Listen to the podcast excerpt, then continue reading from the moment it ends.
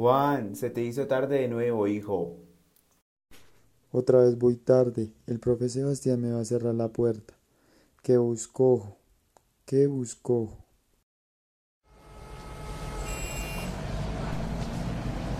Ahí viene el bus de Ducales. Pare, pare.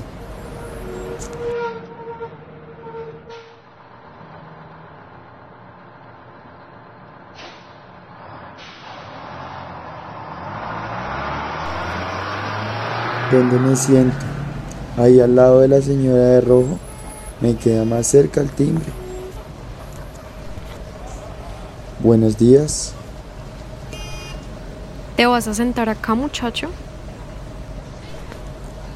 Sí, por favor, si no es tanta molestia. No hay ninguna. seven, eight.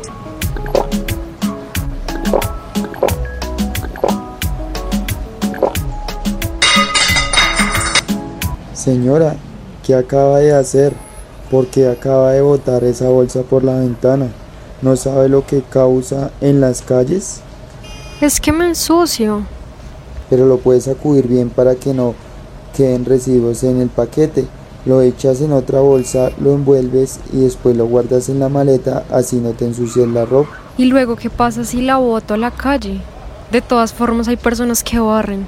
Las causas que provocan por los papeles en las calles es que generan la contaminación visual y ensucian las calles de la ciudad. Causan accidentes en las personas que van caminando, sobre todo los niños, adultos mayores o si alguien va en patines o en patinete. Además tapan las alcantarillas, provocan en las lluvias inundaciones o rebosamiento de aguas negras y también pueden provocar alergias y enfermedades en la comunidad mm, cercana entre muchas otras cosas más. Ahora entiendo el daño que le he hecho a mi ciudad. Sí, es un gran problema que tenemos y que muchas personas aún siguen contaminando las calles con diferentes elementos. Muchas gracias por compartir esa información y ayudarme a entender lo que causan esos papeles.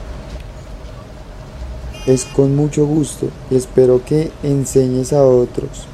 Bueno, llegó la hora de bajarme, voy tarde para la clase. Feliz día. Igualmente.